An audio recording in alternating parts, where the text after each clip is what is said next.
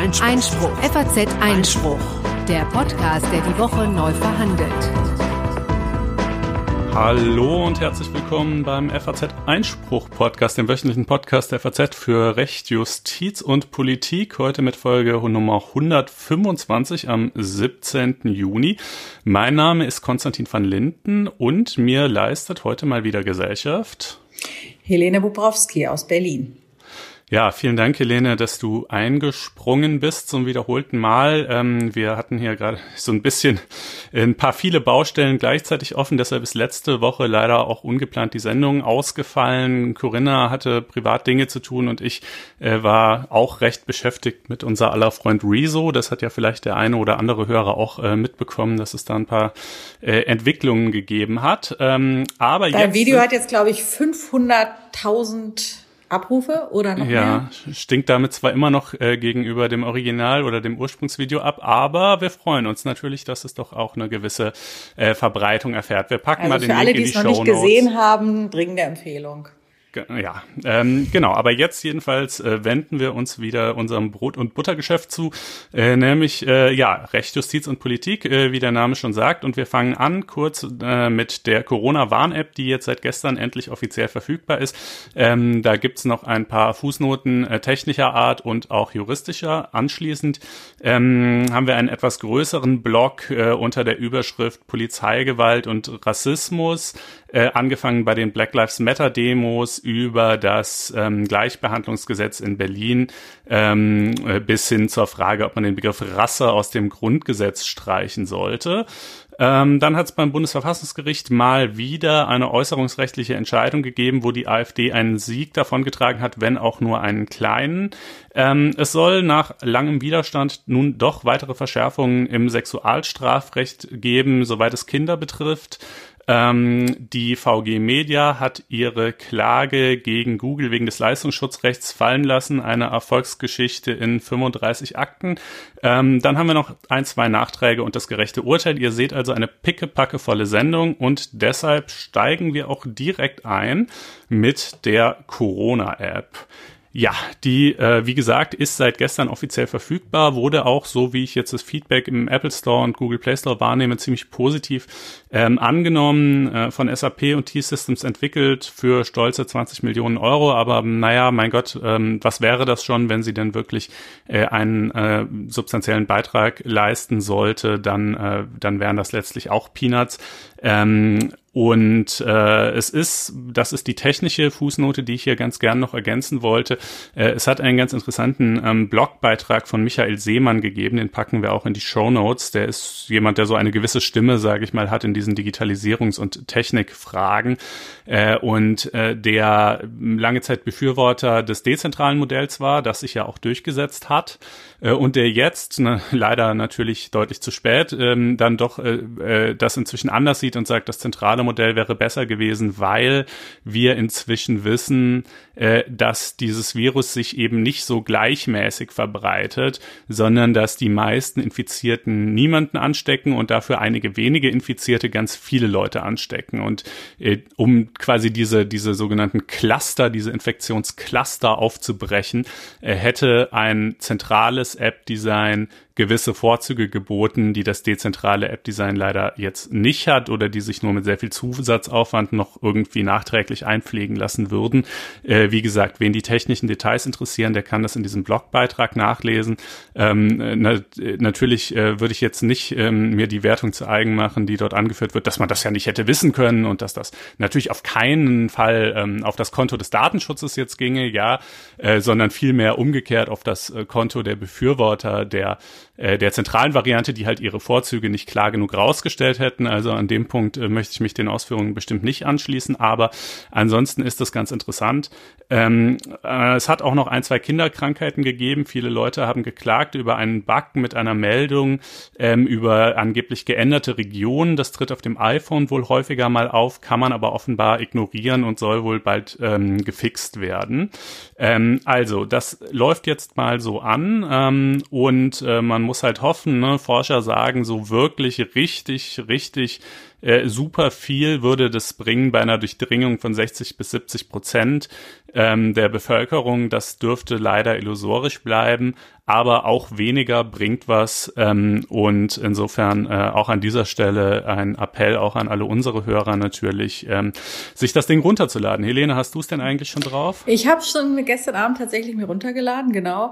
Übrigens mit den 50 oder 60 bis 70 Prozent äh, Durchdringung, da sagte jetzt der Regierungssprecher gestern nochmal in der äh, in der Pressekonferenz, naja, ähm, das waren Werte, mit denen wir gerechnet haben, ähm, zu einer Zeit, als nämlich die App ja erstmals im Gespräch war, nämlich irgendwie im Februar, März, ja, als man dachte, erstens, dass die Kurve sich in Deutschland ganz anders entwickeln würde und zweitens, als man, ähm, als man sozusagen nicht damit gerechnet hat, was es sonst alles noch für Möglichkeiten der Eindämmung gibt. Ja, also wenn das mhm. das einzige Mittel wäre. Jetzt sagen sie wahrscheinlich auch, weil sie wissen, dass es einfach längst nicht so viele Leute sich auf das Handy tatsächlich laden werden, dass es auch mit, wie du sagst, auch mit geringerer Anzahl von Leuten, die mitmachen, eben eine Wirkung hat und ja nur ein, kein, Allheilmittel, sondern eben nur ein Beitrag und so weiter.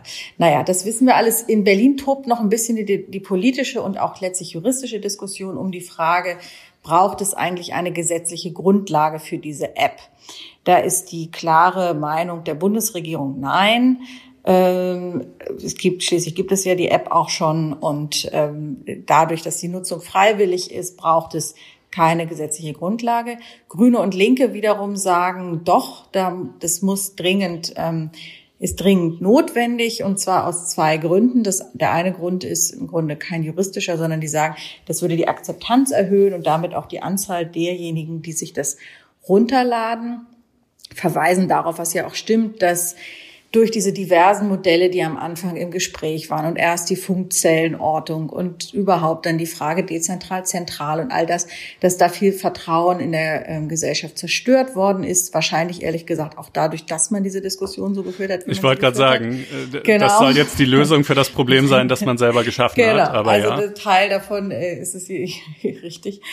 Und äh, zum anderen wollen sie halt sicherstellen durch eine gesetzliche Grundlage, dass eben auch kein indirekter Zwang ausgeübt wird, diese App runterzuladen oder zu nutzen. Also dass nicht Arbeitgeber zum Beispiel sagen, äh, wer bei uns das Gebäude betritt, äh, muss die App vorweisen oder Restaurants sagen, also ähm, Zutritt nur mit der App.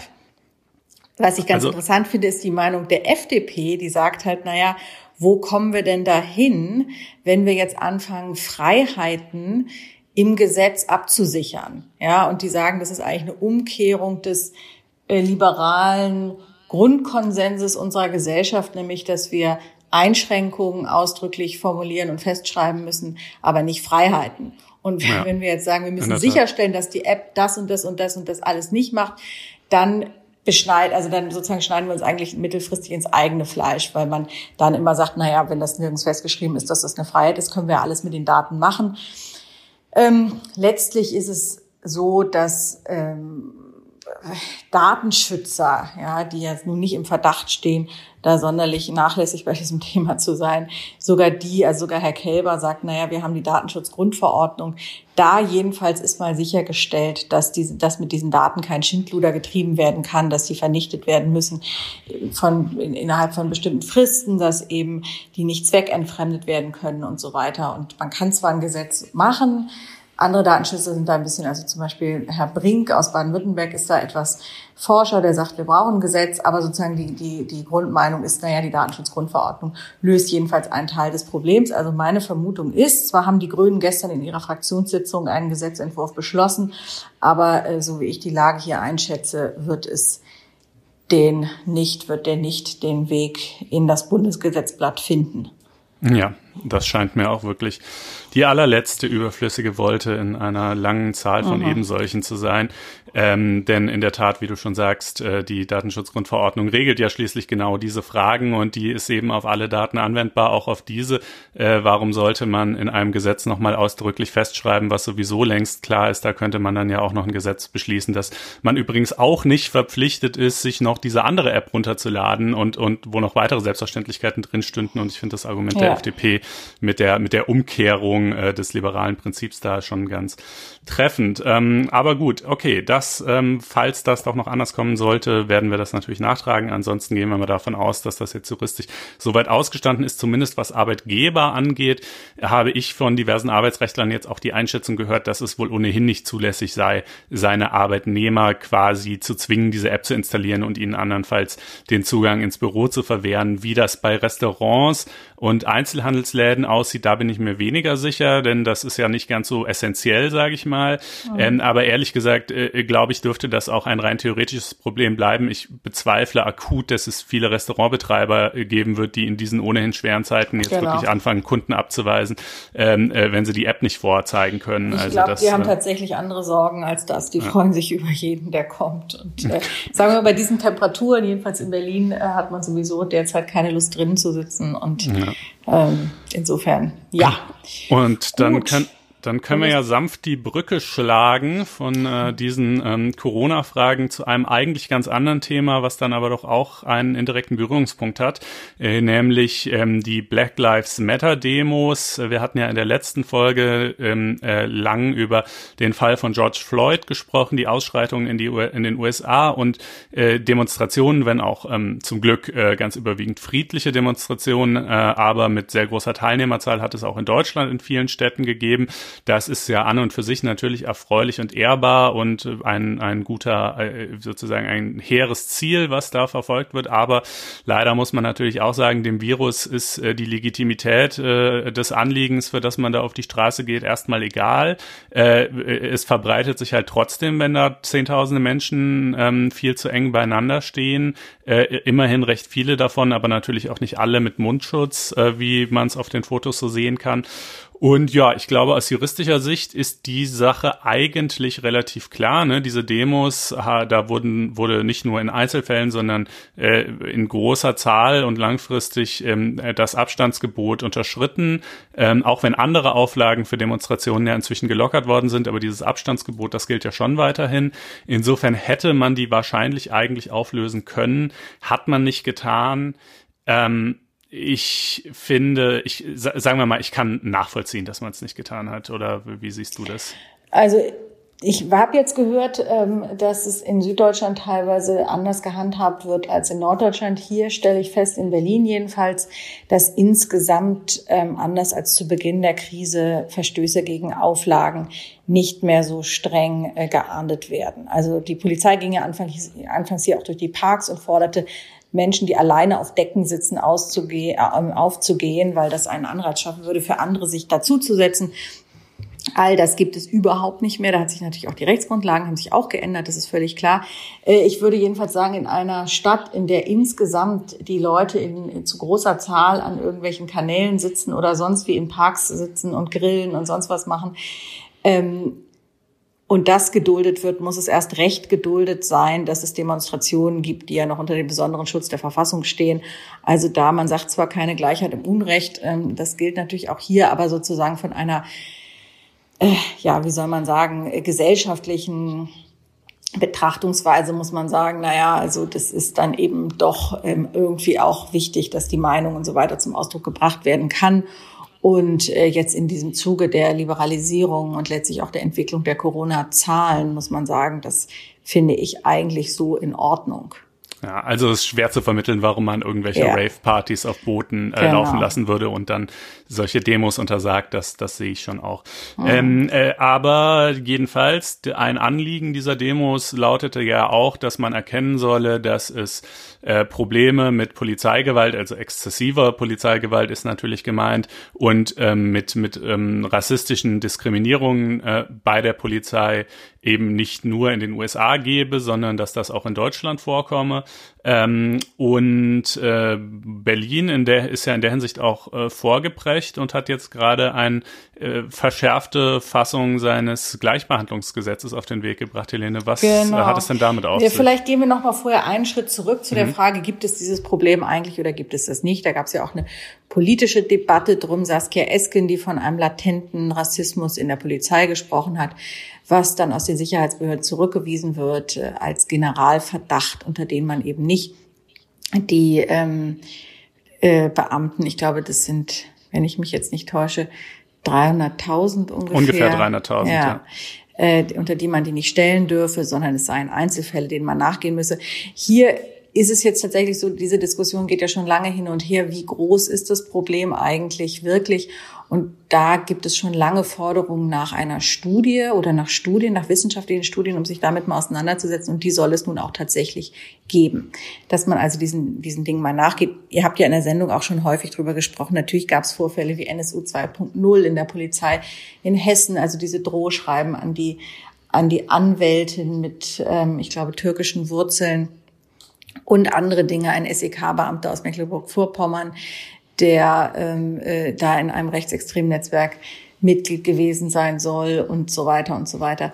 Also das Problem, ähm, ähm, also sagen wir, es ist ein Problembewusstsein jetzt, glaube ich, ähm, entstanden, was ja auch nur gut ist, um diese Fragen mal, diesen Fragen mal nachzugehen. Daneben gibt es Diskussionen, muss es auch strukturelle Änderungen in der Polizei geben.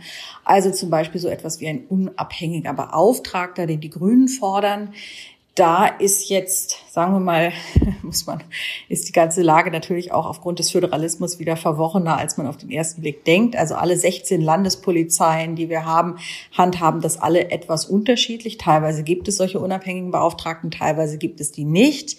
Dann muss man immer schauen, ist eigentlich so ein Beauftragter der Ansprechpartner der Polizisten, die sich also an ihn wenden können, wenn sie selbst, also als quasi Whistleblower, ja, also um einen Verdacht ähm, zu artikulieren, äh, der dem dann nachgegangen wird. Und dann gibt es aber auch die, das Modell ähm, Ansprechpartner für die Bürger, die sich also dort beschweren können.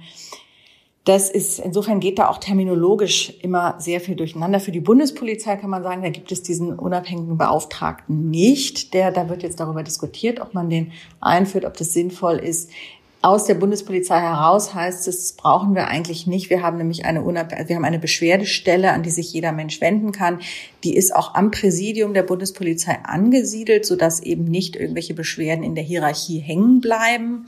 Äh, und, und eben dieses, was der Polizei vorgeworfen wird, also eine Art Chorgeist greift, ja, dass man eben sich gegenseitig nicht ähm, äh, die, die, wie sagt man, die Augen auskratzt. Nein, wie heißt die Formulierung? Nochmal? Eine Krähe der ah, anderen, ah, genau, kein eine Auge Krähe aussagt. der anderen, genau. Also das, ähm, das soll halt dadurch unterbunden werden. Tatsächlich gibt es natürlich diese etwas erschreckende Zahl, finde ich auch, dass Anzeigen wegen Körperverletzung im Amt ähm, offenbar nur zu zwei Prozent tatsächlich zu einem ähm, Ermittlungsverfahren führen. Also äh, wo man sagt, was ist eigentlich mit den 98 anderen Prozent ist das, ist da nun gar nichts dahinter. Ja, also da gibt es schon ja.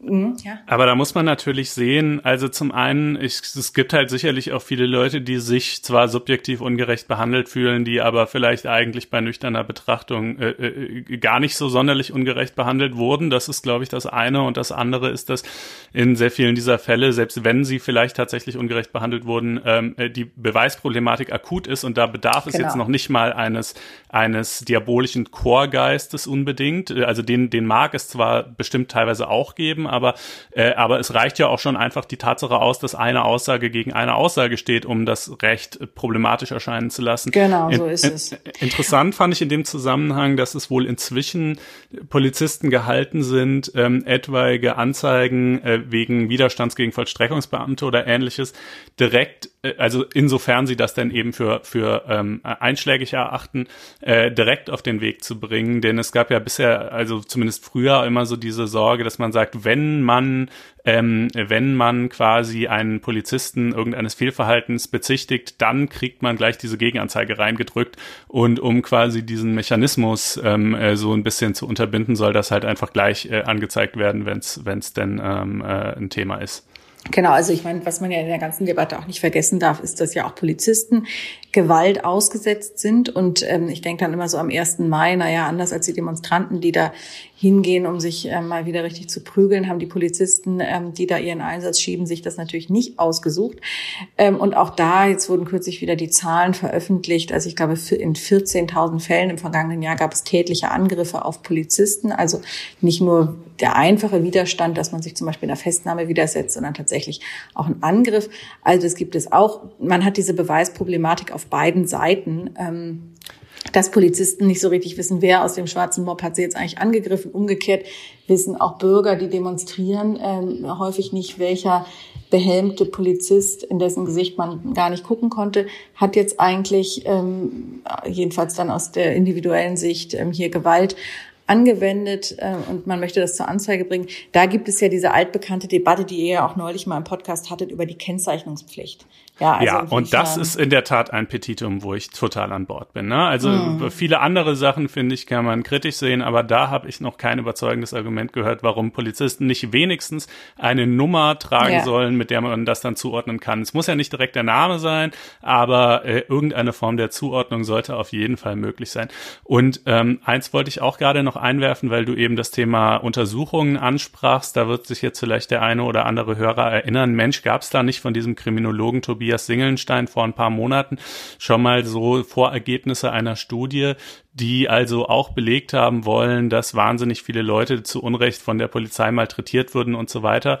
Ja, die gab es. Ähm, ich will das jetzt nicht auch aus Zeitgründen und um das jetzt nicht zu ausufernd werden zu lassen, äh, will ich jetzt nicht im Detail ähm, all die äh, methodischen, ähm, sage ich mal, Unzulänglichkeiten äh, darstellen, unter denen diese Ergebnisse leider leiden, sondern verweise an der Stelle auf den hier oft empfohlenen und gepriesenen Kollegen Christian Rath, der das in einem Text äh, sehr schön dargestellt hat und selbigen packen wir in die Shownotes. Also darauf würde ich nicht allzu viel geben, was aber im Umkehrschluss natürlich auch nicht heißen soll, dass es irgendwie keine Polizeigewalt gäbe. Nur diese Studie scheint mir das nicht sehr überzeugend nachzuweisen. Also unterm Strich würde ich jedenfalls sagen, dass ähm, tatsächlich alle Mechanismen, die dazu führen, dass die ganze Sache transparenter wird. Also ich sehe es wie du bei der Kennzeichnungspflicht. Meinetwegen auch ein unabhängiger Beauftragter ähm, Studien und alles, was man machen kann, ähm, soll man da gerne machen. Denn wenn die Polizei sagt, wir haben, das sind Einzelfälle, ähm,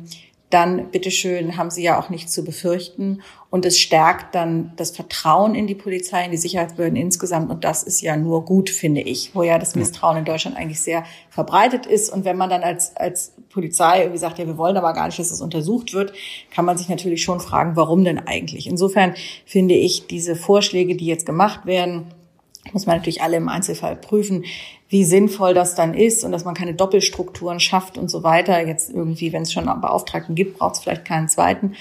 Aber dass man solchen Dingen äh, sich das mal anschaut, ähm, ist, glaube ich, für das gesamte, für die gesamte Debatte nur gut. Noch ein paar Worte zum, ähm, wie es in Berlin heißt, äh, Landesantidiskriminierungsgesetz, das ja im Grunde wenn man so will, eine Flankierung ist zum ja sowieso bundesweit geltenden AGG, Antidiskriminierungsgesetz, was eben speziell in Berlin auf die ähm, Behörden zugeschnitten ist. Ja, also und da steht letztlich erstmal nichts anderes drin als in Artikel 3 Absatz 3 Grundgesetz, nämlich ähm, die Berliner öffentliche Gewalt, also die Polizeibehörden und die anderen Behörden dürfen nicht wegen der in Artikel 3 Absatz 3 genannten äh, Merkmale diskriminieren. Soweit, so gut. Das ist hier geregelt in Absatz in Paragraph 2, also nicht aufgrund des Geschlechts, der ethnischen Herkunft und anderer Religion, Weltanschauung, Behinderung, Alter, Sprache, äh, sexuellen und geschlechtlichen Identität und so weiter. So. Also insofern erstmal nichts Neues und geht natürlich auch insofern nicht über das hinaus, an das die Polizei sowieso gebunden ist. Ähm, interessant wird es dann äh, an zwei Stellen. Das eine ist, dass wenn es eine Diskriminierung gibt, dann gibt es eben Schadensersatz. Und das folgt ja so ohne weiteres nicht aus dem Grundgesetz. Ähm, insofern ist das und kennen wir aber ähm, aus anderen Bereichen. Also das ist jetzt hier explizit geregelt. Da steht ähm, Schadensersatz in ähm, äh, genau in angemessener also eine angemessene Entschädigung im Geld. Auch für nicht genau. materielle Schäden, Auch für also nicht quasi Schmerzensgeld. Schäden, genau, Schmerzensgeld. Genau. Und für die anderen Schäden natürlich in der Höhe, in der der Schaden entstanden ist. Was, worum jetzt der politische Streit tobt und wo auch die Berliner Opposition, also insbesondere die CDU, aber auch die Polizeigewerkschaften auf die Barrikaden gehen, ist der Paragraph 7 dieses Gesetzes, das jetzt kürzlich in Kraft getreten ist. Das ist nämlich eine Vermutungsregelung und da heißt es, werden Tatsachen glaubhaft gemacht, die das Vorliegen eines Verstoßes nach Absatz 2, das ist das Diskriminierungsverbot, überwiegend wahrscheinlich machen, obliegt es der öffentlichen Stelle, den Verstoß zu widerlegen. So, da gibt es jetzt Leute, die sagen, das ist eine Beweislastumkehr. Dirk Behrendt, der Berliner Justizsenator von den Grünen, sagt, das ist nur eine Beweiserleichterung. Also sprich, da gibt es natürlich auch in der Praxis jetzt alles noch völlig ungeklärt. Ja, wann habe ich Tatsachen glaubhaft gemacht, die eine Diskriminierung wahrscheinlich, überwiegend wahrscheinlich machen? Reicht es, wenn ich sage, naja, ich bin jetzt schon wieder kontrolliert worden und das kann ja nur sein, weil ich Schwarzer bin, denn meine weiße Freundin ist nicht so oft kontrolliert worden. Reicht das schon aus? Braucht es dafür mehr? Das werden letztlich die Gerichte zu klären haben. Ja. Das Ganze führt aber schon jetzt dazu, dass es ja diese Debatte gab von anderen Innenministern, zum Beispiel auch dem brandenburgischen, der sagte, also können wir unter diesen Umständen überhaupt noch Polizei nach Berlin ausleihen, was ja bei Großlagen immer wieder passiert. Auch die Bundespolizei sagt, das können wir denn überhaupt die Berliner Kollegen noch unterstützen, wenn wir unsere Beamten sozusagen damit, wenn man so will, in die Klagewelle reinlaufen lassen, dass jeder, der irgendwie Diskriminierung wittert, erstmal die Polizisten mit Klagen überzieht. Die andere Seite sagt, naja, lass es doch erstmal so weit kommen. Äh, wenn die Polizei sich richtig verhält, gibt's auch keine Klagen. Ja, also ähm, das naja, ist halt, das ist ja das auch ist nicht ganz garantiert. Ne? Das ist genau. die Frage. Es ist halt, ich finde, ein Zitat von Herrn Behrendt in dem Zusammenhang schon ganz bemerkenswert. Er sagt, Zitat, was mich bedrückt und worum es geht, ist, dass die Polizei, so schildern es mir jedenfalls schwarze Bekannte im ganzen Stadtgebiet, schwarze Menschen mehr kontrolliert als andere. Das hat nichts mit kriminalistischem Geschick zu tun, sondern leider, leider in Einzelfällen eben auch mit Ressentiments. Und äh, das Problem, was ich so ein bisschen mit dieser Aussage habe, ist, dass sie einerseits stimmt und andererseits auch wieder nicht, ja. Also äh, es gibt in der Tat diese Schilderungen von, von vielen Leuten, auch ja teilweise auch von Journalisten mit Migrationshintergrund, die das dann in Texten ähm, äh, äh ausführlich äh, darstellen, ähm, dass sie eben wirklich einfach einfach echt oft kontrolliert werden, oft vielleicht auch in Verkehrskontrollen oder relativ anlasslos, äh, in, in Situationen, wo es eigentlich echt keinen greifbaren Grund gibt, warum gerade sie herausgegriffen werden sollen. Und jedes einzelne Mal kann man natürlich sagen, ja gut, Mensch, das war jetzt halt einmal so, aber es, es passiert halt in Summe so oft, dass, dass da offensichtlich irgendein System dahinter steckt. Das ist natürlich zum einen schwer, ähm, juristisch zu greifen, weil vor Gericht kriegst du ja immer nur den Einzelfall, ja, da kriegst du ja nur die eine Kontrolle und bei der lässt sich vielleicht immer sagen, ja Mensch, das war jetzt halt mal so. Ähm, äh, der andere Punkt, den man aber auch nicht ganz verschweigen sollte, ist, äh, dass das natürlich in bestimmten Konstellationen auch schon was mit kriminalistischem Geschick oder oder ehrlich gesagt auch einfach nur mit zwei Augen im Kopf zu tun hat. Ja, also, äh, äh, äh, ne? ja, also ich meine, jeder, der mal durch den Görlitzer Park in Berlin gegangen ist, äh, dem fallen auf Anhieb schon ein paar Gründe ein, warum da vielleicht äh, Leute mit dunkler Hautfarbe besonders oft äh, kontrolliert werden würden, weil nun mal die Dealer im Görlitzer Park, die da wirklich also wie auf dem Basar Basar in, in größeren Menschentrauben ähm, strategisch verteilt alle 15 Meter rumstehen, äh, nun mal zum großen Teil äh, afrikanischer oder arabischer Abstammung sind. Das hat natürlich auch alles Gründe. Äh, klar, äh, schlechte soziale Perspektive, teilweise ungeklärter Bleibestatus etc. etc. Aber das ist ja jetzt in dem Moment erstmal nicht die Sorge der Polizei, sondern halt Verbrechensbekämpfung und da äh, kann, ne, da macht es dann schon ja. einen gewissen Sinn vielleicht, dass man diese mhm. Leute auch rausgreift. Wobei rechtlich die Sache ja auch eigentlich äh, jedenfalls in der Theorie geklärt ist, nämlich das sogenannte Racial Profiling und darum geht's ja bei all diesen Dingen, ja, also dass man mhm. eben äh, bestimmte Polizeimaßnahmen anwendet aufgrund von äh, phänotypischen Merkmalen, also mhm. sprich Hautfarbe. Ähm, das ist ja, war früher unklar in zwei Entscheidungen vom Oberverwaltungsgericht Koblenz und auch äh, Oberverwaltungsgericht NRW, also Münster ist das, glaube ich, naja, äh, die haben eben 2016 und 2018 zwei Grundsatzentscheidungen klargestellt, dass das Racial Profiling ohne weiteren Anlass, also einfach nur, ich sehe einen Schwarzen und denke mir, oh, mit dem ist bestimmt irgendwas nicht in Ordnung, den kontrolliere ich mal, das geht nicht, das wieder äh, verstößt gegen Artikel 3.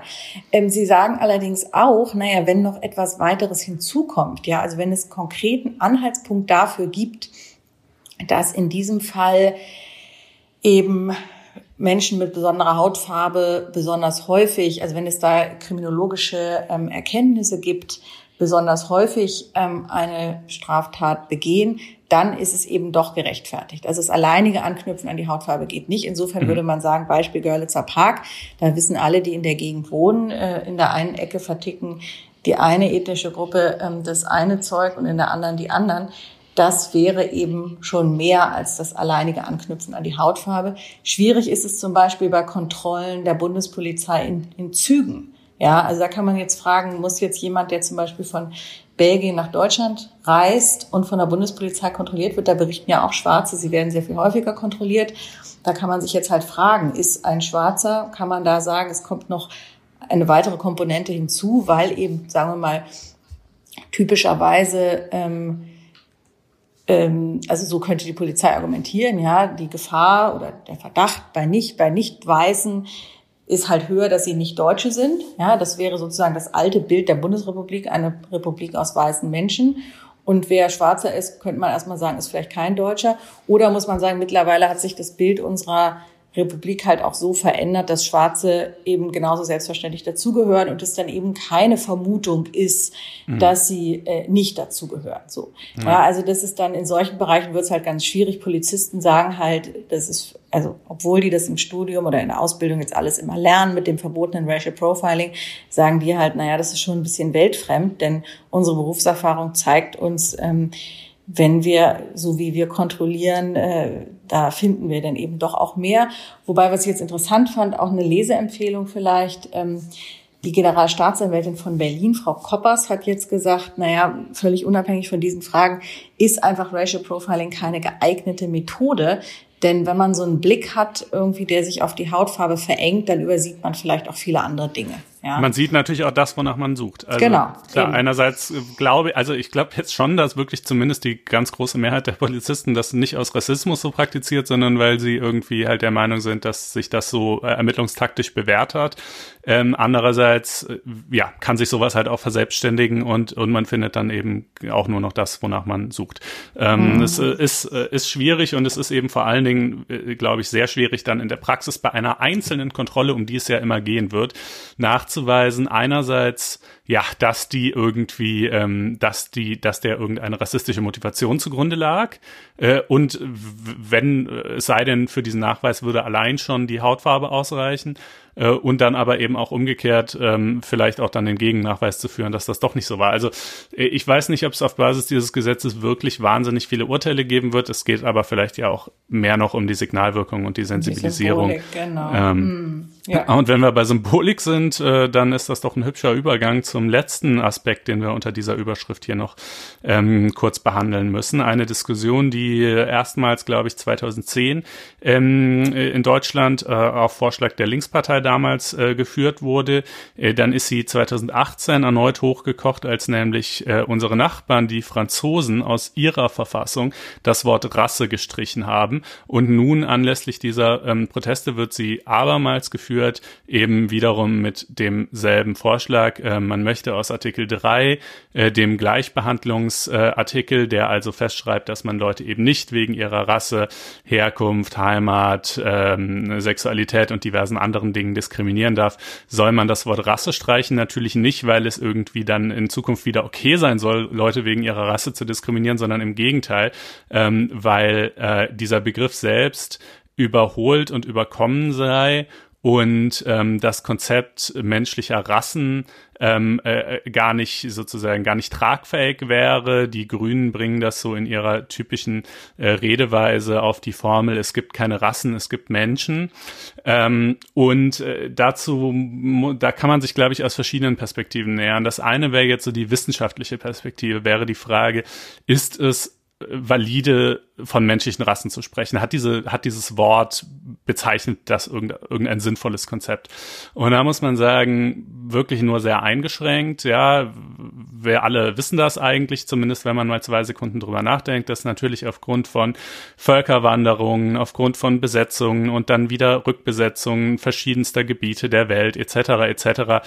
Äh, jeder oder zumindest die allermeisten in ihrem Genpool Gene von allen möglichen ähm, äh, Menschen unterschiedlicher Hautfarbe und unterschiedlichen Aussehens äh, tragen. Ähm, und dass die Unterschiede zwischen zwei Gruppen, also beispielsweise zwischen, sagen wir mal, Deutschen und Chinesen, ähm, deutlich kleiner sind als die Unterschiede, die man innerhalb dieser jeweiligen Gruppen, also zwischen zwei verschiedenen Deutschen oder zwischen zwei verschiedenen Chinesen feststellen kann. So, auf der anderen Seite ähm, sagt dann aber der, ich nenne es jetzt mal der gesunde Menschenverstand, auch wenn dieser Begriff manchmal so einen etwas unschönen Beiklang hat, ähm, äh, äh aber auch einfach die Alltagsbeobachtung uns aber doch, dass es ja wohl irgendeinen wahren Kern da doch zu geben scheint, ja, denn äh, in der Regel kann man ja dann doch einen Chinesen von einem Deutschen so optisch ganz gut unterscheiden, wobei natürlich auch da läuft man schnell in Grenzfälle rein. Natürlich gibt es Menschen, die asiatisch aussehen und aber in Deutschland geboren und aufgewachsen sind und umgekehrt etc. etc. Also will sagen, das Konzept ist der der Rasse, äh, um, um wenn man diesen Begriff wirklich verwenden will, ist alles andere als trennscharf. Es ist natürlich, es ist unpräzise und es gibt immer wieder Fälle von Menschen, äh, die, die sozusagen, wo man jetzt denkt, ach ja, der ist Deutscher oder der ist dies oder der ist jenes und es ist ganz anders und ähm, äh, und natürlich, aber gleichzeitig sozusagen, es ist halt auch nicht völlig von der Hand zu weisen, dass es eben bestimmte Unterschiede irgendwie doch äh, zumindest mehrheitlich gibt und ähm, äh, und äh, jetzt ist die Frage, was macht man daraus äh, aus aus äh, juristischer Perspektive? Ähm, also ein Vorschlag lautet halt, äh, man soll das Wort Rasse durch das Wort Wort Ethnie ersetzen. Da würde ich sagen, ja, spricht nichts dagegen, ähm, außer vielleicht, dass es einen gewissen ähm, Ungleichlauf der, der Terminologie geben wird, denn ich glaube, es wird ja weiterhin Rassismus und rassistische Beleidigung heißen und nicht Ethnizismus. Ähm, äh, aber das wäre ja jetzt nicht äh, weiter schlimm, vielleicht, damit könnte man ja leben. Also äh, da würde ich so sagen, das ist so ein Vorschlag, ja, kann man machen, wird sich dadurch irgendwas großartig ändern? Nein, natürlich nicht. Das ist halt, das finde ich, äh, das ist ehrlich gesagt mein einziges Problem mit diesem Vorschlag wäre, äh, wenn man äh, damit die Vorstellung verknüpfen würde, jetzt wirklich was getan zu haben, so, weil äh, äh, das ist einfach reine Symbolpolitik und ähm, und äh, wie gesagt, da habe ich nichts dagegen einzuwenden, aber aber auch äh, aber auch äh, sehe auch keinen großen Benefit, äh, der äh, daraus irgendwie fließen würde.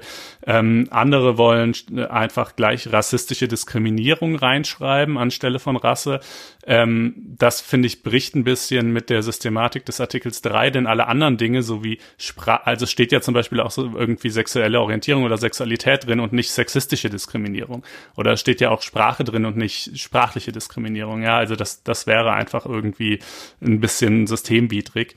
Ähm, am Ende des Tages, ja, wie gesagt, also es ist wissenschaftlich ist es ist es unscharf der Begriff, aber ich glaube im Alltag weiß man ja schon, was mit dem Wort rassistische Diskriminierung gemeint ist und insofern ja, es ging, glaube ich, auch nicht so sehr um den Begriff Rassismus, an den, also mhm. rassistisch, das soll ja ähm, bleiben im Wesentlichen, das um, um, den, um eben das Wort Rasse.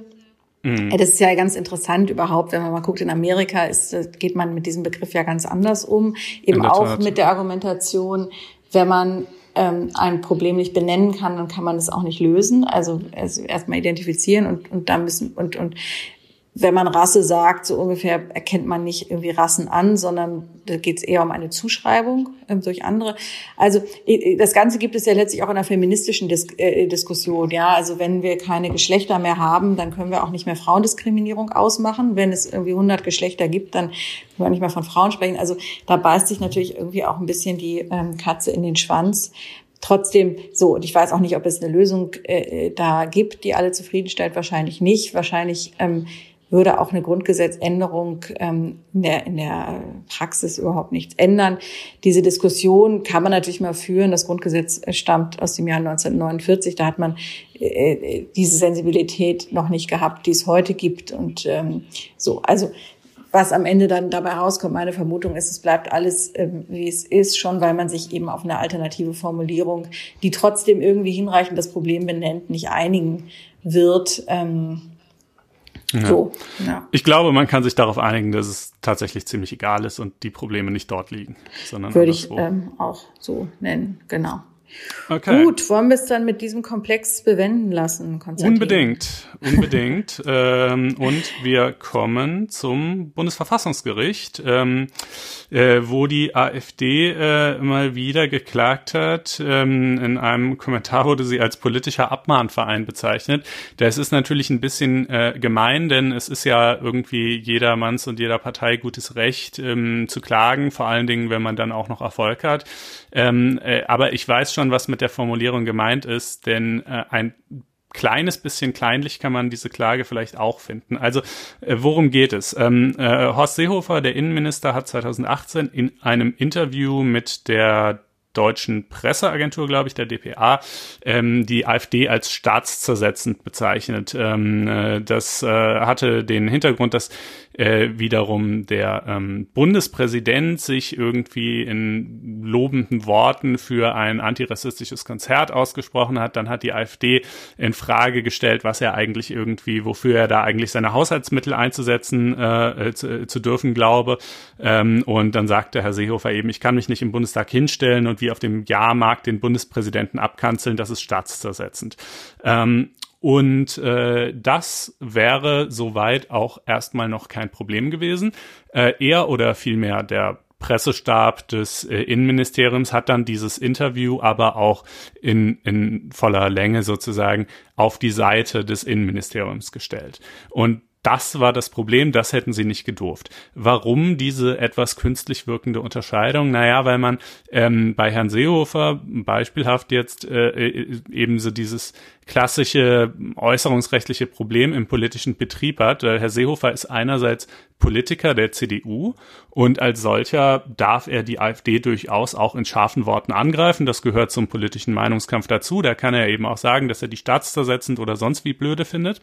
Äh, Herr Seehofer ist aber eben auch Mitglied der Regierung äh, als Innenminister und äh, in dieser Rolle hat er natürlich eine ganz andere Macht, als er sie einfach nur als CDU-Politiker hat. Ja, er könnte auch, um jetzt mal ein deutlich extremeres Beispiel zu wählen, ähm, äh, die irgendwie eine Hundertschaft der Polizei äh, abstellen, um eine Razzia in der AfD-Parteizentrale durchzuführen. Ja, das, das ist sozusagen auch eine Machtoption, die er als Innenminister hat und als CDU-Politiker nicht. Und deshalb unterliegt er als Innenminister eben auch anderen strengeren Bindungen. Und, ähm, äh, und hier hat er quasi oder hat sein Pressestab, aber letztlich halt vertreten durch ihn, ähm, eben, wenn natürlich auch in, in ungleich geringerem Ausmaß als jetzt gerade in meinem Beispiel, ähm, die Macht des Innenministeriums ein wenig genutzt, indem es dieses Interview inklusive dieser Äußerung auf die Homepage gehoben hat und ihr damit quasi so den Siegel der Amtlichkeit äh, verliehen hat. Ähm, und äh, genau das sagt das Bundesverfassungsgericht geht nicht. Es gibt dann noch ein paar Detailabgrenzungen. Es sagt also die bloße, dass man zum Beispiel die bloße Tatsache, dass Seehofer in einem Interview oder in einem Zeitungsartikel als Innenminister bezeichnet wird, der er ja ist, bedeutet jetzt noch nicht, dass alle Äußerungen, die er da trifft, auch unter dem strengeren Vorbehalt äh, seiner Regierungsmitgliedschaft äh, stünden. Ja, das, das kann der Leser vielleicht schon gerade noch auseinanderhalten. Das ist natürlich in der Praxis, also ich weiß nicht, wie du es findest, das ist natürlich manchmal schon eine etwas künstlich wirkende Aufspaltung, weil ja. man kriegt das im Kopf ja nicht so richtig auseinander, ne, Nein, in welcher Rolle der jetzt gerade spricht. Also in der Berliner Praxis hier kann ich nur sagen, ganz interessant, das sagt man auch an den Sprechern, zum Beispiel an den Pressesprechern, dass die ja, äh, also jetzt der Sprecher von Horst Seehofer, äh, natürlich eigentlich der Sprecher des Bundesinnenministeriums ist, ja, und äh, trotzdem natürlich zuweilen, also inzwischen weniger, weil, weil Seehofer nicht mehr CSU-Vorsitzender ist, ja, aber das ist natürlich immer die Gefahr, dass sich das vermischt. Der Regierungssprecher darf eigentlich nur fürs Kanzleramt sprechen und, ähm, sage ich mal, wir, unter Journalisten gibt's dann immer so diesen Witz, naja, wenn er was zur CDU sagen will, dann macht er das und wenn er nichts sagen will, dann sagt er, das ist eine Parteiangelegenheit. Ja, also ja, man kann natürlich kann jede Angelegenheit, die die Kanzlerin betrifft, auch, also jedenfalls als sie noch CDU-Vorsitzende war, war immer irgendwie auch eine Angelegenheit der CDU und umgekehrt. Und das ist natürlich ein echter Graubereich. Den haben wir auch in, in, in Fragen von Mitarbeitern zuweilen. Da müssen die, müssen die ja immer sehr aufpassen, weil man natürlich nicht jetzt ein, ähm, Mitarbeiter eines Abgeordneten oder, oder ein Ministerium irgendwie für Parteiarbeit äh, äh, benutzen kann. Und trotzdem ist natürlich auch alles, was der Abgeordnete macht, ja, jede Rede, die er hält, kommt indirekt auch seiner Partei äh, zugute, insbesondere in, in Wahlkampfzeiten. Also das ist ganz lässt sich dieser Graubereich nicht auflösen. Das zeigt, glaube ich, auch diese Verfassungsgerichtsentscheidung.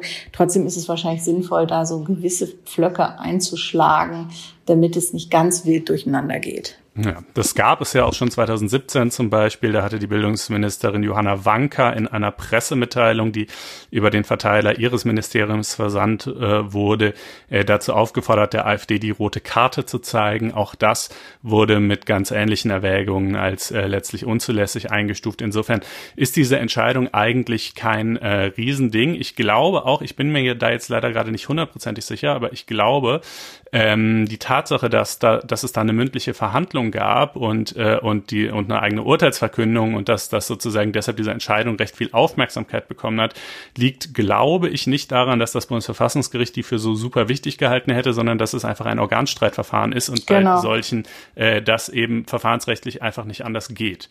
Genau. Ähm, also das, Letztlich das darf man sich nicht täuschen lassen. der Entscheidung aus dem Jahr 2017 und ist jetzt ähm, also natürlich interessant, aber ich glaube, muss man auch nicht auch nicht bahnbrechend. Genau. Nicht bahnbrechend, genau. Und, und deshalb soll es das auch schon gewesen sein. Genau. Und willkommen zum Sexualstrafrecht. Ja? Sexualstrafrecht, genau. Damit beschäftigt sich ja morgen auch die Innenministerkonferenz in Erfurt, die zusammenkommt. Die hatten sich übrigens schon genau vor einem Jahr auch mit dem Thema Kindesmissbrauch beschäftigt und hatten schon damals einen Beschluss gefasst, in dem es hieß, äh, sowohl äh, der Besitz kinderpornografischer Schriften und auch der Erwerb und die Verbreitung, also alles, was in 184b StGB geregelt ist, als auch der Kindesmissbrauch sollen als Verbrechen, also Kindesmissbrauch 176 StGB, wer die Normen nachlesen möchte, ähm, soll als Verbrechen eingestuft werden, sprich Mindeststrafe von einem Jahr. Derzeit ist der, die Kinderpornografie hat eine Mindeststrafe von drei Monaten bis zu, geht bis zu fünf Jahren und der Kindesmissbrauch ähm, von sechs Monaten bis zehn Jahren. Also die haben gesagt, Einstufung als Verbrechen. Jetzt hat die ganze Debatte damals, also IMK-Beschlüsse sind, ähm, wenn man so will, politisch äh, unverbindlich. Das heißt, es sind Empfehlungen an den Gesetzgeber tätig zu werden, muss er aber nicht. Und die treffen auch immer 30, 40 verschiedene Beschlüsse zu allen möglichen Themen. Ähm, jetzt hat aber die Debatte die ja schon seit längerer Zeit geführt wird, natürlich auch aufgrund der furchtbaren Fälle, die es da gibt, angefangen von Staufen, dem Missbrauchsfall, ähm, äh, über verschiedene andere Fälle, jetzt zu dem Münsteraner Fall von vorvergangener Woche. Ähm, und da gibt es natürlich immer, ich sag mal, reflexartig den Ruf nach härteren Strafen, wenn sowas Schreckliches passiert ist. Mm, damit soll es das aber nicht gewesen sein. Also auch jetzt eben haben sich eben vor allem die Union in Berlin, die Bundestagsfraktion, ähm, diesem IMK-Beschluss haben den quasi wieder aus der Schublade gezogen und haben gesagt, guck mal, die IMK hat doch schon vor einem Jahr gefordert, wir brauchen härtere Strafen für Kindesmissbrauch und Kinderpornografie. Was ähm, ja ein bisschen absurd ist, ne, weil sowohl der Fall in Münster als auch der Fall in Lügde sind ja jeweils, soweit man das jetzt weiß, oder in Lügde ist es ja auch völlig klar, Fälle schweren Missbrauchs. Und nach oben sind diese Tatbestände ja eigentlich ohnehin offen. Ne? Es geht ja, ja. jetzt sollen sie aber eigentlich gerade von unten her verschärft genau, werden. Genau, genau. Also das ist ganz interessant, wobei eben auch, also man hört eben auch aus der Praxis, und das finde ich ganz interessant, dass Richter ja beim Strafrahmen, der bis fünf Jahre geht, eine gewisse Zurückhaltung haben, auch fünf Jahre zu verhängen. Nicht mhm. ganz ohne Grund, ja, weil sie natürlich Angst haben, aufgehoben zu werden, aber auch, weil sie halt sagen, dieser höchste Strafrahmen ist natürlich nur für die ganz, ganz, ganz, ganz extremen Fälle. Und dann hat man immer doch Zweifel, ob man da schon liegt. Also ich glaube, in Lügde ist es sogar zum, ähm, wurde das Höchstmaß ausgenutzt, wenn ich das richtig sehe. Ähm, aber, also aber die fünf Jahre gelten nur in Anführungsstrichen für das Verbreiten, Verschaffen und so weiter von nee, Pornografie, nee, äh, oder? Fünf, äh, genau. Ähm, Nee, äh, das ist ähm, genau für das Verbreiten von Pornografie ist bis fünf Jahren und bis zehn Jahren ist ist der sexuelle äh, Kindesmissbrauch und dann gibt es noch den sexuellen Kindesmissbrauch in einem besonders schweren Fall. Also und da geht es ähm, von nicht unter einem Jahr. Also das ist jetzt schon ein Verbrechen. Allerdings hat das, das ist der 176a, der hat die zusätzliche Voraussetzung, dass der Täter innerhalb der letzten fünf Jahre wegen einer, ein, wegen einer solchen Straftat, also einschlägig vorbestraft ist, also mhm. schon einmal verurteilt wurde. Ähm, so, also das soll sozusagen die Mehrfachtäter erfassen. Jetzt gibt's da, also da sind sich auch die Koalitionspartner in Berlin einig, dieses, diese Voraussetzung der Vorverurteilung soll man streichen. Also man kann auch jemanden, äh, der ein Kind einfach sehr schwer missbraucht, äh, schon dann ähm, soll das ein Verbrechen sein. Also das ist äh, von den äh, bisherigen, äh, was sich da jetzt so anbahnt, an einer Einigung relativ klar, dass man diese Änderung vornehmen will und diese Vorverurteilungsnotwendigkeit streichen will. Alles andere, da ging es in der vergangenen Woche noch hoch her. Da hatte die Bundesjustizministerin Christine Lambrecht gesagt, ähm, sie möchte eigentlich jedenfalls an der unteren Schwelle beim Strafmaß bleiben. Also war zwar sonst auch pragmatisch, hat gesagt, wenn man oben was ändern muss, okay. Aber wir können das nicht alles als Verbrechen einstufen und zwar aus einer, wie ich finde, nicht ähm, von der Hand zu weisenden ähm, Begründung, dass sie halt sagt, naja, vom Straf von, von dem Tatbestand sind eben auch Fälle erfasst, zum Beispiel bei der Kinderpornografie, wenn ein 18-Jähriger ein Foto seiner, ein Nacktfoto seiner 17,5-jährigen Freundin auf dem Handy hat. Ja, auch das verwirklicht schon diesen Straftatbestand. Oder bei der äh, sexuellen, beim sexuellen Missbrauch ein 18-Jähriger, der, wie es dann hier hieß, ähm, einer 17-Jährigen einen Zungenkuss gibt. Äh, das ist dann auch Eindringen in eine Körperöffnung. Äh, das ist dann eben auch schon Missbrauch.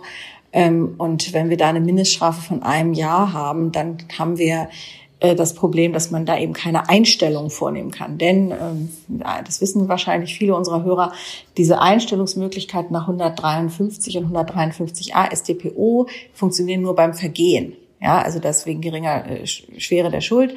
Einstellen ähm, kann man nicht, wenn es sich um ein Verbrechen handelt. Äh, das waren so die Lamprecht-Erwägungen. Sie hat dann aber im Zuge der vergangenen Woche umgesteuert und zum Wochenende hin gesagt, nein, sie möchte sich jetzt doch Verschärfungen nicht versperren. Wobei auch jetzt Unionspolitiker sagen, wir müssen für diese Art minderschweren Fall auch eine Sonderregelung dann finden. Also wie die genau Was ganz lustig ist, mhm. weil es, äh, glaube ich, eine solche Sonderregelung eines minderschweren Falls zumindest bei der Kinderpornografie schon mal gab vor vielen Jahren und die dann gestrichen wurde, weil man äh, auch das natürlich ein bisschen so ein gefühliges Argument niemandem zumuten wolle, ähm, dass quasi über seinen Fall gesagt wird, es sei ein minderschwerer Fall, weil äh, einfach in diesen in diesen Deliktsbereichen halt natürlich eine, auch eine, irgendwo natürlich auch zu Recht eine sehr hohe Sensibilität besteht und alles ist halt irgendwie immer schlimm. Ähm, aber darüber darf halt nicht der Blick, nicht aus dem Blick geraten, dass es halt natürlich auch dort, wie bei fast allem auf der Welt, eben doch Abstufungen gibt. Und, äh, und ja, das ist alles schlimm irgendwie, wenn es Kinder betrifft, aber doch nicht alles gleich schlimm. Und ähm, äh, ich bin jetzt nicht ganz sicher, da muss ich erst nochmal nachhaken. Ähm, äh, ist es tatsächlich der 18-Jährige mit der 17,5-jährigen Freundin oder ist es nicht eher der 14-Jährige mit der 13,5-jährigen Freundin? Also verläuft die Grenze sozusagen der, der Minderjährigkeit oder des, des, äh, des Betroffenseins tatsächlich äh, erst dann äh, äh bei, beim 18. Lebensjahr? Also ähm, hier geht es ja vom Tatbestand ähm, steht hier tatsächlich im Gesetz, äh, wer kinderpornografische Schriften verwaltet, wenn sie zum Gegenstand haben sexuelle Handlungen an und, und so weiter einer Person unter 14 Jahren. Da hast unter du recht. 14. Äh, unter okay. 14, wobei dieses Beispiel, das im Justizministerium genannt wird, immer der 18 und der 17,5-Jährige war. Da weiß ich jetzt nicht, ob dieser Fall trotzdem, das hat diese, diese Norm der 184b mhm. hat ja die etliche Varianten. Ja, also ob es dann vielleicht dieser Fall trotzdem durch irgendeine andere Variante erfasst ist. Ähm, mhm. Aber äh, können wir ja. Kind jetzt schon erscheint mir der unter 14-Jährige zu sein und nicht ähm, ja. nicht ich, der Jugendliche. Ja. Ich glaube auch, können wir ja auch sonst in der nächsten Folge Könnte sicherheitshalber nochmal noch nachtragen.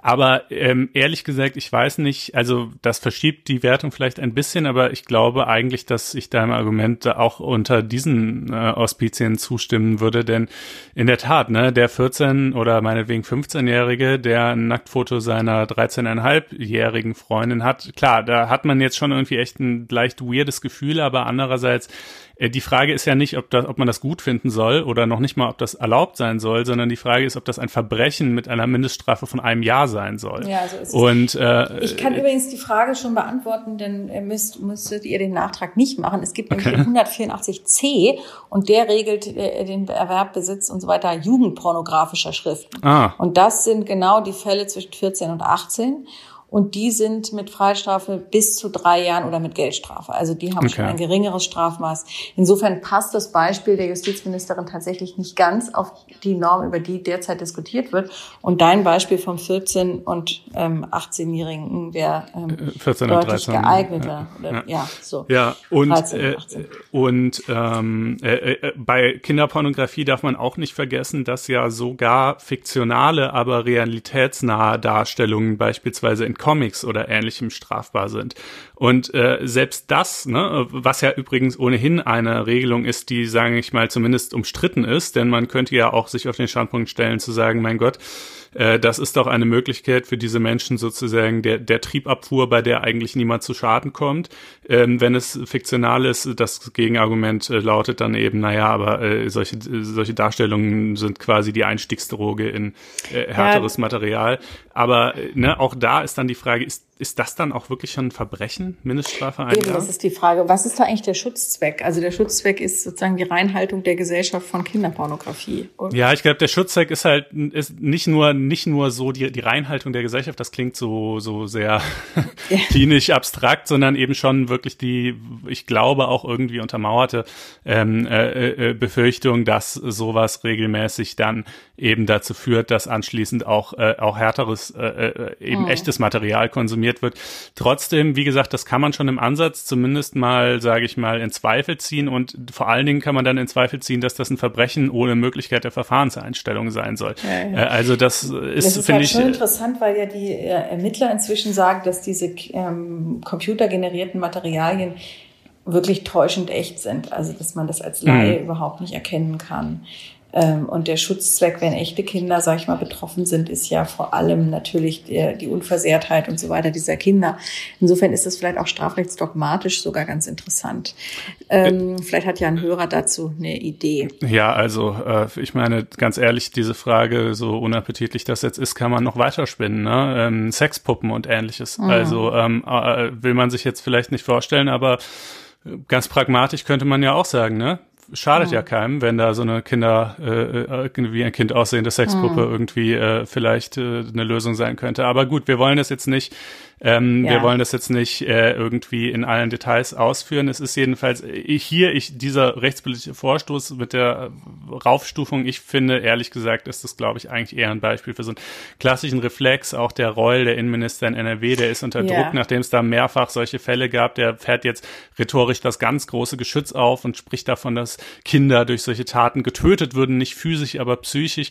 Das das stimmt natürlich manchmal auch, aber erfreulicherweise muss man ja auch sagen, eben auch nicht immer. Und gerade in diesen ganz minderschweren Fällen, die jetzt zu Verbrechen gemacht werden sollen, stimmt es sogar vermutlich meistens eher gerade nicht. Mhm. Äh, und, äh, und das ist also der klassische Fall von, von einfach Aktionismus. Wir machen jetzt mal was. Und es gäbe ja viel zu tun. Ne? Das ist ja auch alles hinlänglich bekannt. Die Jugendämter, die understaffed und, und, äh, und äh, sind und auch teilweise einfach selber gar nicht genau wissen, welche rechtlichen Möglichkeiten sie hätten. Das Zusammenspiel verschiedener Instanzen Jugendamt, Polizei etc., das alles hätte viel Optimierungspotenzial. Äh, und die Lösung ist jetzt sicherlich nicht, irgendwelche marginalen Fälle zwangsweise zu Verbrechen zu erklären. Genau, wobei, wie gesagt, da wollen die ja eine Lösung für den minderschweren Fall schaffen. Und mhm. Äh, tatsächlich soll auch in dieses Paket, das ja möglichst noch vor der Sommerpause politisch geschnürt werden soll, äh, Präventionsarbeit auch mit aufgenommen werden. Also genau das, was du sagst, da wo es eben noch ähm, weiterer Ausbau der Strukturen bedarf, finanzielle Mittel und so weiter. Das ist manchmal auch ein Problem, dass das in der Länderzuständigkeit liegt und nicht beim Bund. Aber da will der Bundestag trotzdem so eine Art Entschließungsantrag machen. Die ungelöste Frage ist noch, wird das Ganze auch gekoppelt mit den Kinderrechten im Grundgesetz? Das möchte gerne die SPD, die ja dieses Thema schon lange auf dem Zettel hat und was ja auch im Koalitionsvertrag drin steht. Die Union sträubt sich dagegen. Das ist noch äh, mal eine Frage, die wir abwarten müssen. Vielleicht sei nur dran erinnert, und das passt natürlich auch zu deinem Vorwurf reflexartig. Also in jüngerer Vergangenheit wurde ja am ähm, Sexualstraftat, äh, Sexualstrafrecht tatsächlich schon einiges geändert. Also gerade erst im Januar ist diese Strafverschärfung beim Cyber-Grooming in Kraft getreten. Also das ist auch der untaugliche Versuch.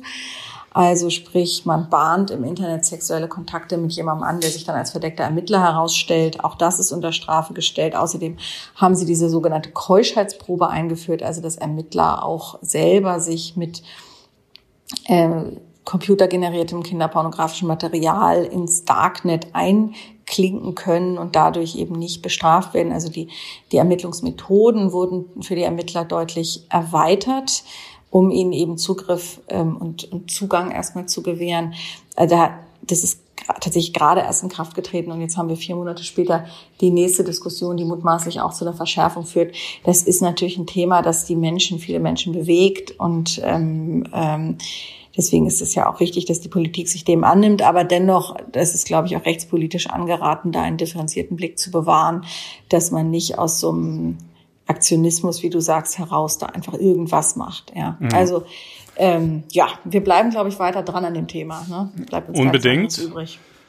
Ja, äh, und äh, kommen dann jetzt noch in aller Kürze zur VG Media, die ihre Klage zurückgezogen hat. Ähm, äh, ich sagte es ja eingangs schon, das Leistungsschutzrecht eine, eine unendliche Erfolgsgeschichte.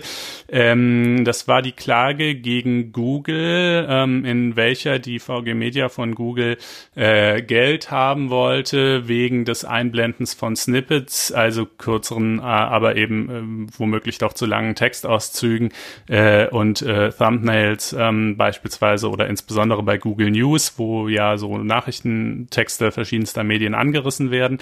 Ähm, äh, wir können das hier kurz machen. Wir haben das hier in Folge 66, wen es genau interessiert, dieses Thema mal sehr ausführlich dargestellt. Hier hat sie die Klage jetzt zurückgezogen, weil das äh, 2013 in Deutschland eingeführte Leistungsschutzrecht, auf dem diese Klage beruhte, ähm, nicht ordentlich bei der EU-Kommission notifiziert wurde. Also dieses deutsche Gesetz, ähm, das berührt ja zugleich sozusagen den europäischen Markt, den europäischen Wettbewerb. Und wenn ein Mitgliedstaat sowas machen will, ähm, dann muss er das halt der Kommission zur Anzeige bringen, damit die Kommission gucken kann, ist das eigentlich so in Ordnung oder nicht. Ähm, und äh, das hat Deutschland aber nicht getan und äh, das hat dann zwischenzeitlich der EuGH entschieden, hätte es aber tun müssen. Ähm, und äh, dementsprechend ist dieses deutsche Gesetz einfach unwirksam äh, und somit gibt es so schon gar keine Rechtsgrundlage, auf der äh, die VG Media das auch nur theoretisch irgendwie fordern könnte. Das ist aber trotzdem nicht das Ende vom Lied, denn bekanntlich hat es ja letztes Jahr die große EU-Urheberrechtsreform gegeben mit dem Riesenstreit um Artikel Artikel 13, der dann später irgendwie, glaube ich, noch Artikel 17 wurde und so weiter. Auch dazu ausführlich in Folge 66. Und mit dieser EU-Urheberrechtsreform wurde jetzt auch die Möglichkeit, ein solches ähm, Leistungsschutzrecht eben wieder rum oder, oder erstmals je nach Mitgliedstaat ähm, äh, zu, ähm, zu schaffen, äh, eingeführt. Und äh, diese, diese Reform, die muss in Deutschland, die muss noch umgesetzt werden, äh, und zwar bis spätestens 7. Juni 2021.